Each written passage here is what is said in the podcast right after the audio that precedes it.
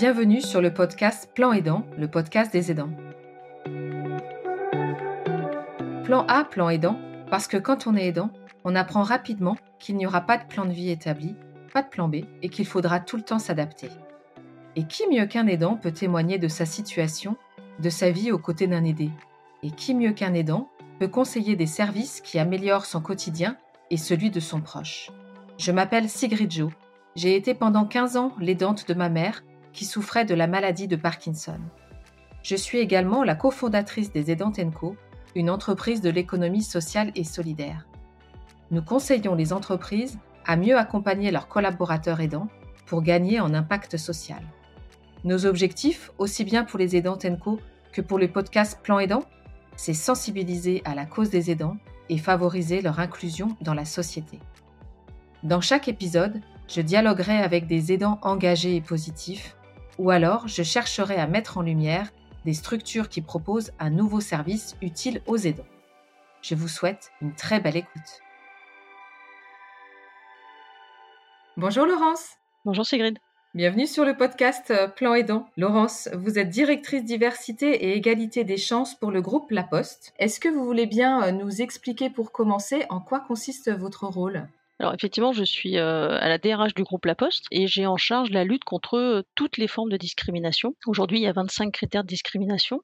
Ça va de l'état de santé en passant par handicap, l'origine présumée ou ce genre de choses. Et donc en fait, voilà, c'est comment faire vivre cette politique et, lutter contre toute forme de discrimination au, sein du, du, groupe La Poste. C'est porté par trois accords. Il y a un accord en lien avec le maintien dans l'emploi des personnes en situation de handicap. Il y a un accord relatif à l'égalité professionnelle entre les femmes et les hommes, puis un accord sur les aidants pour euh, améliorer la conciliation vie professionnelle, vie personnelle des postiers et des postières aidants.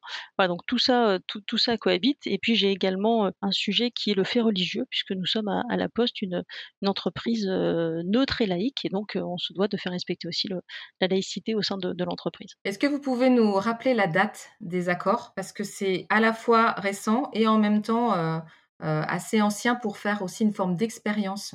Oui, alors l'accord handicap, il date de 95 de mémoire. Le premier accord égalité professionnelle, il est dans les années 2000, je crois c'est 2002. Et puis l'accord aidant, il date de 2018. Alors il est un peu plus récent que les autres, mais on sait que c'était aussi un sujet qui existait au sein de la Poste, mais voilà, qui est maintenant porté par un accord depuis, depuis déjà ben, 5 ans.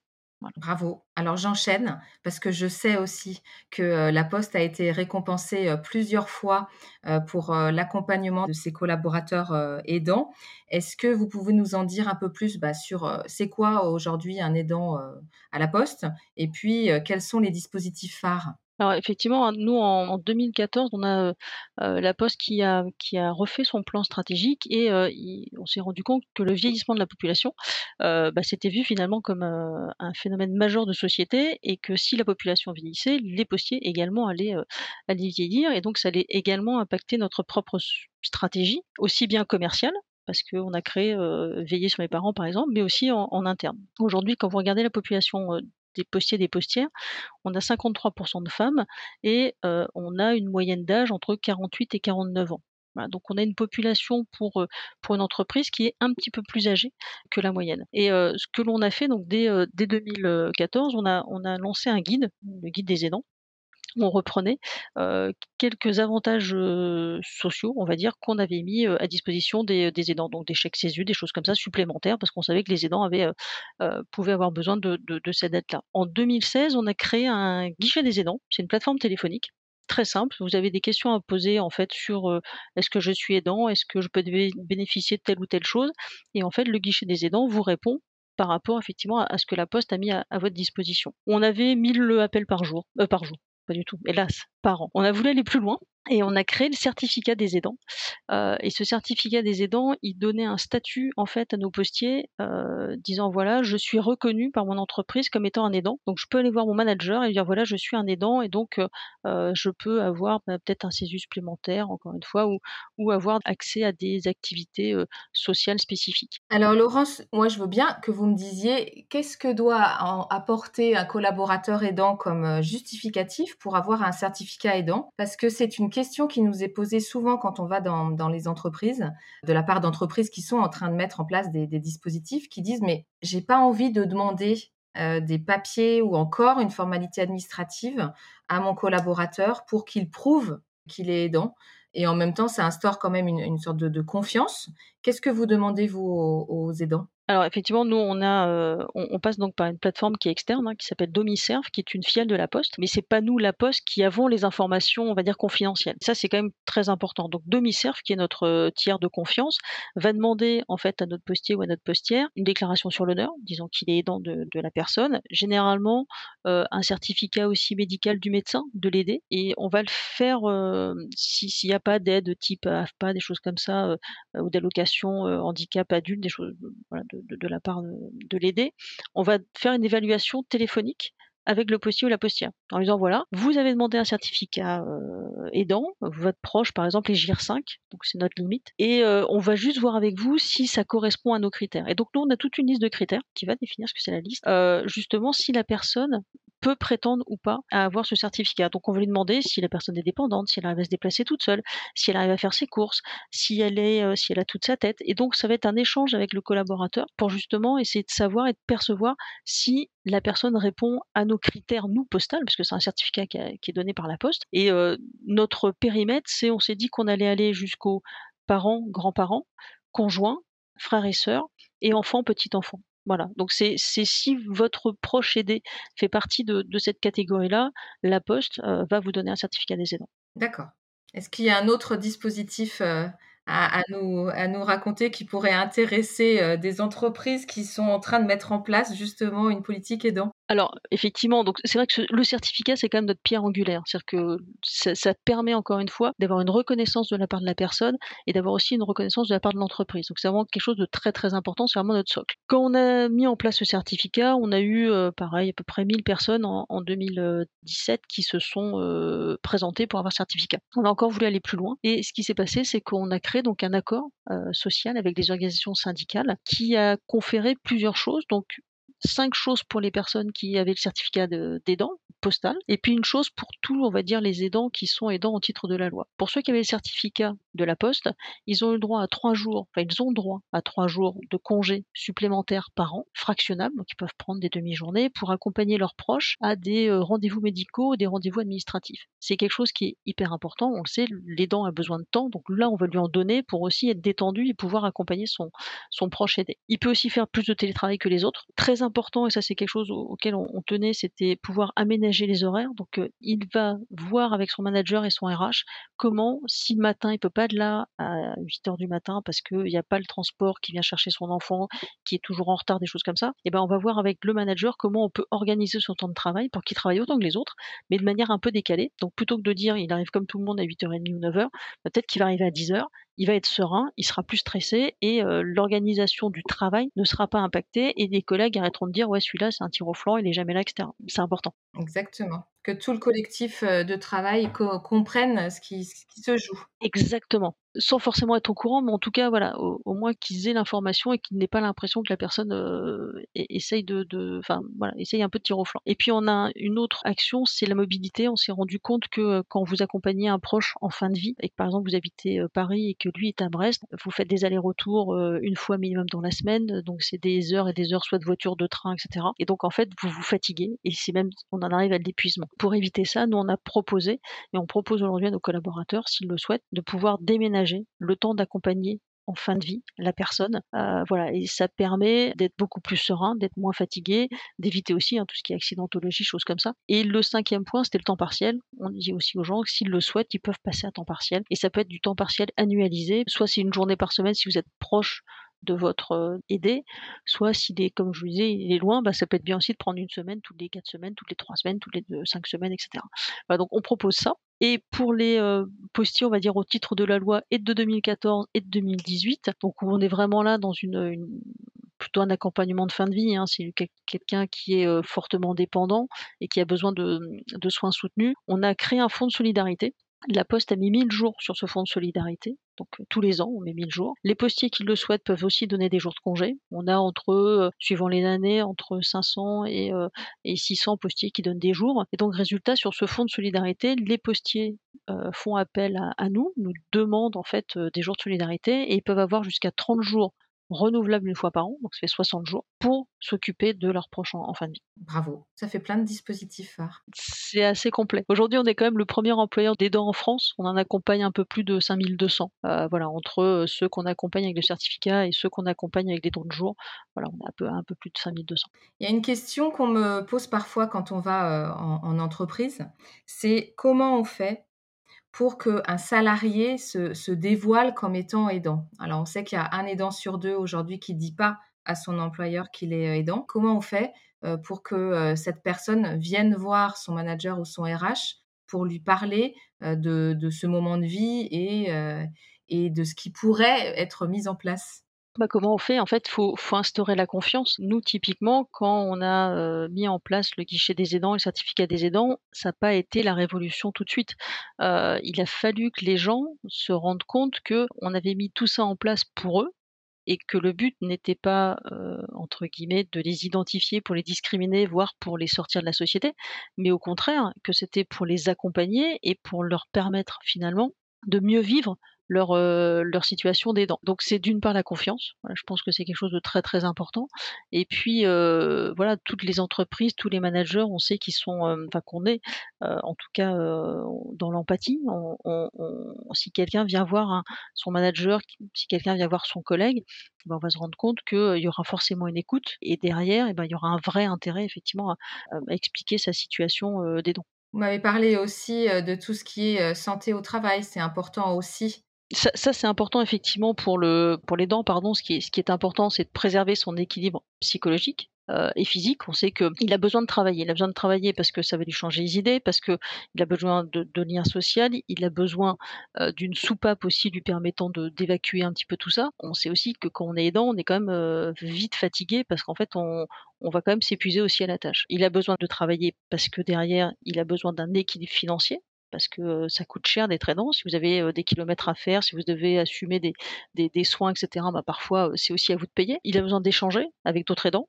ou avec ses collègues. Et puis, encore une fois, il a besoin de confiance de son employeur. Et si je regarde deux secondes l'employeur, lui, de quoi, de quoi quelque part il a, besoin dans son accueil finalement de, de, l'aidant, c'est il le fait. Alors, on est dans une entreprise, hein, donc on se doit d'être dans la performance quand même. Mais aujourd'hui, quand on ne prend pas en charge une personne qui est aidant parce qu'on ne l'a pas identifié ou parce qu'il ne veut pas nous le dire, c'est 16 jours d'arrêt maladie en moyenne par an.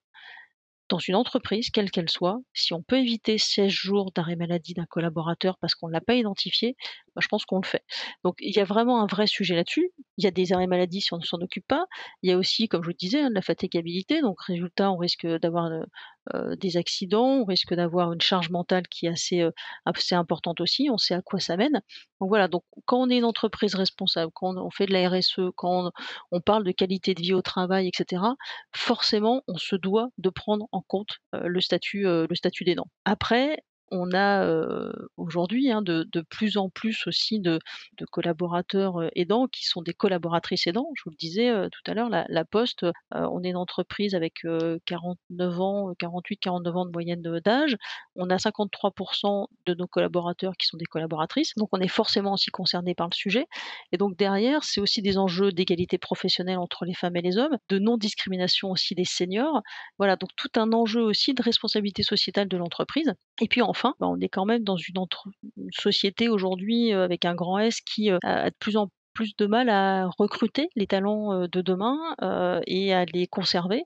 Et c'est vrai que c'est un vrai enjeu de marque employeur aujourd'hui, de fidélisation, d'image aussi, de, communiquer sur ce que l'on fait sur les aidants, d'accompagner les aidants, parce que non seulement vous avez une fierté d'appartenance à l'entreprise, et puis quand vous y êtes, bah, vous avez envie d'y rester. Voilà, donc il y, y a, tous ces sujets-là qui font qu'il y a un intérêt et pour le collaborateur de se déclarer et pour l'entreprise de pouvoir l'identifier. Alors, quand je vais en entreprise aussi, en, rendez-vous pour présenter les aidants Tenco et comment on peut les accompagner, un employeur pour mettre en place une politique aidant, j'ai une objection qui, qui vient, c'est oh là là, mais je vais être débordée de demandes si j'écris un accord, et une autre qui est il va y avoir de la triche. Qu'est-ce que vous en pensez? Il n'y a, pas de triche. Encore une fois, on ne choisit pas d'être aidant, hein, ça nous tombe dessus. Donc ça, c'est une, une réalité. Et nous, on le voit au quotidien.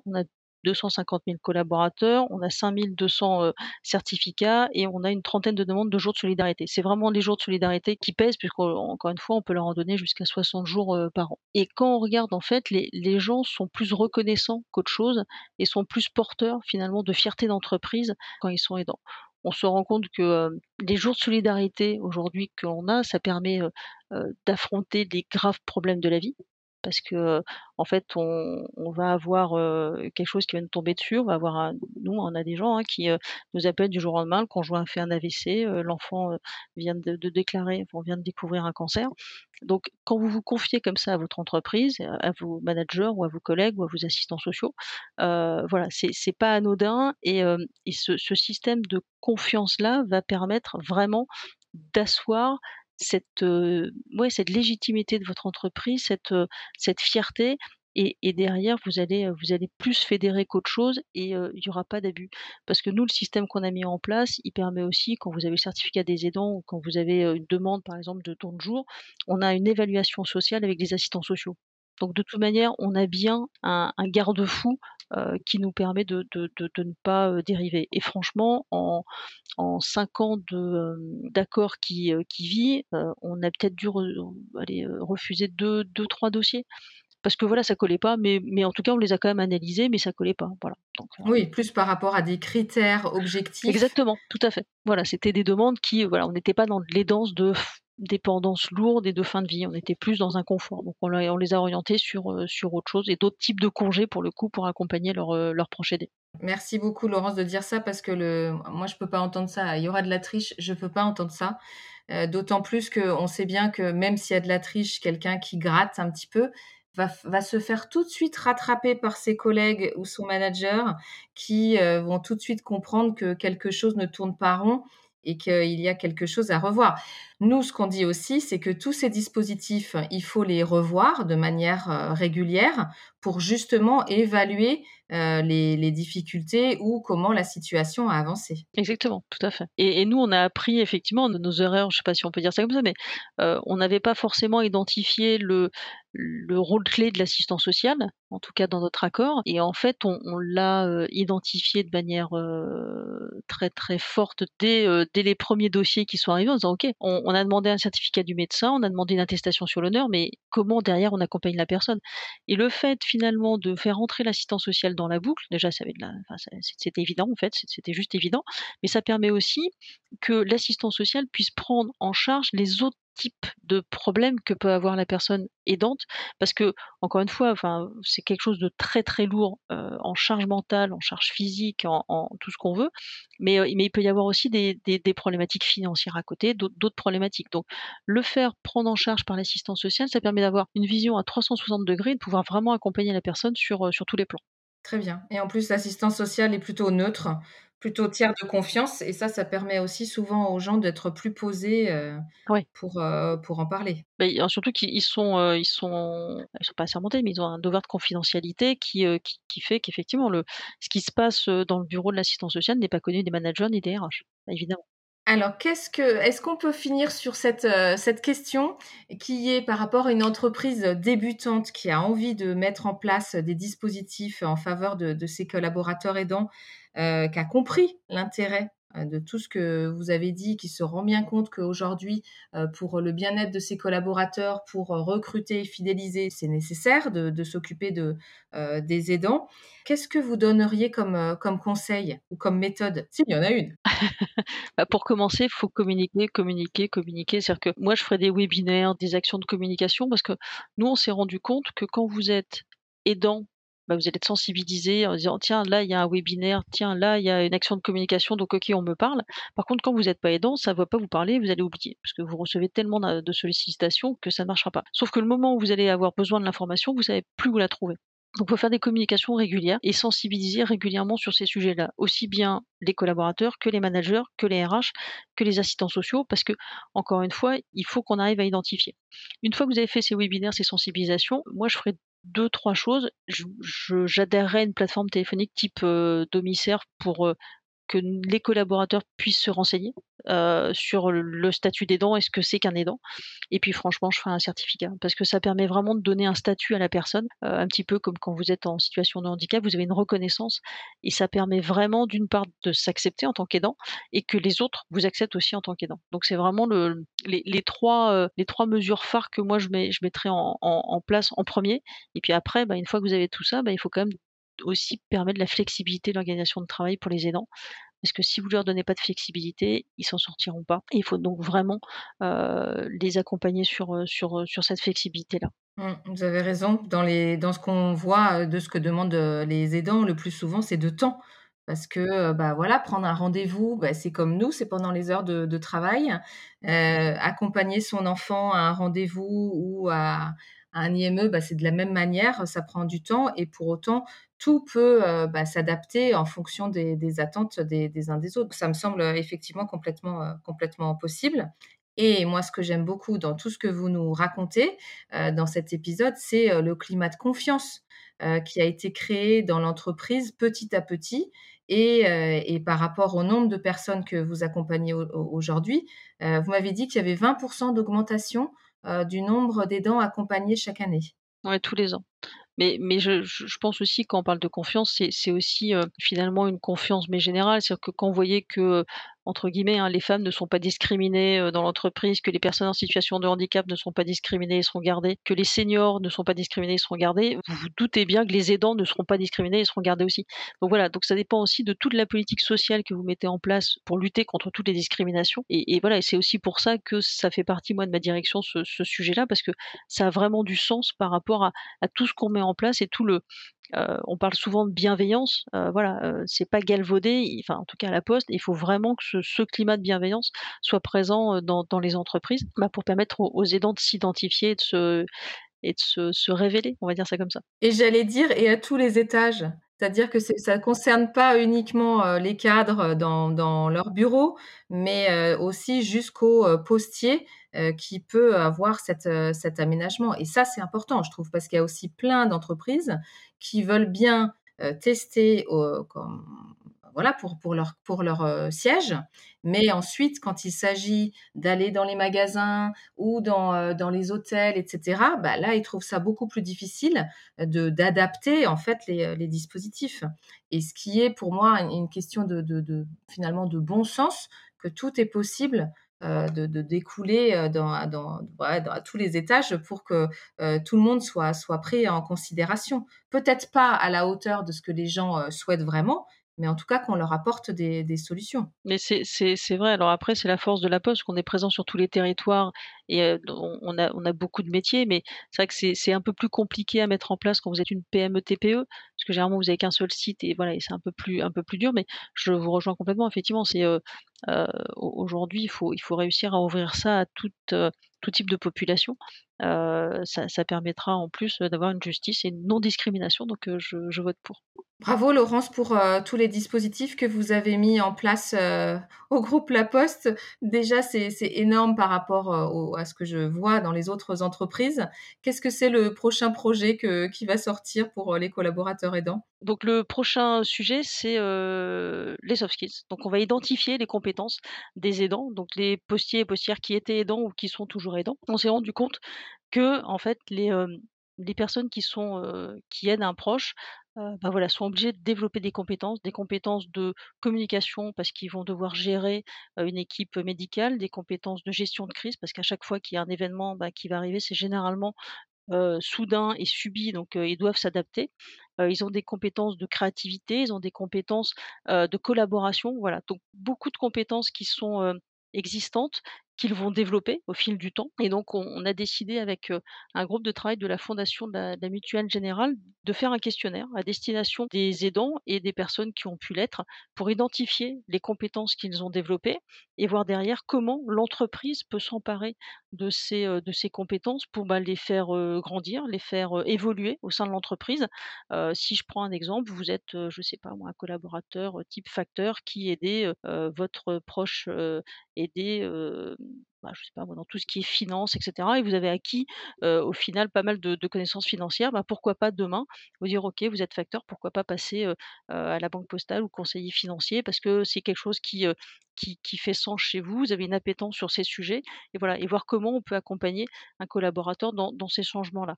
Bah, donc c'est ce genre de choses que l'on veut nous aujourd'hui, déterminer et quand on voit encore une fois le nombre d'aidants, qui existent en France, je pense que c'est, on a a de belles, marges de manœuvre devant nous sur, ce sujet-là. J'en suis certaine aussi parce que, le quand on est aidant, on développe tellement de compétences, heu et aussi de qualités, comme la patience, la résilience, ce genre de de qualités qu'évidemment dans des métiers où, on est face à quelqu'un et on peut tout à fait les utiliser. Donc je vois bien les différents exemples et différents switches possibles de la part de vos collaborateurs. Bon, bah, écoutez Laurence, j'espère que je je vous ren que je vous réinviterai sur, heu, le podcast pour que vous me racontiez, heu, l'évolution du projet. Ah bah, dans un an, avec plaisir. Merci Laurence pour votre participation. Merci à vous. Si cet épisode de Plan Aidant vous a plu, pensez à le partager autour de vous, à écrire un commentaire sur votre plateforme d'écoute préférée. Vous pouvez aussi suivre l'actualité du podcast sur Instagram ou Facebook en cherchant Podcast Plan Aidant. Et n'hésitez pas à me contacter. À très vite!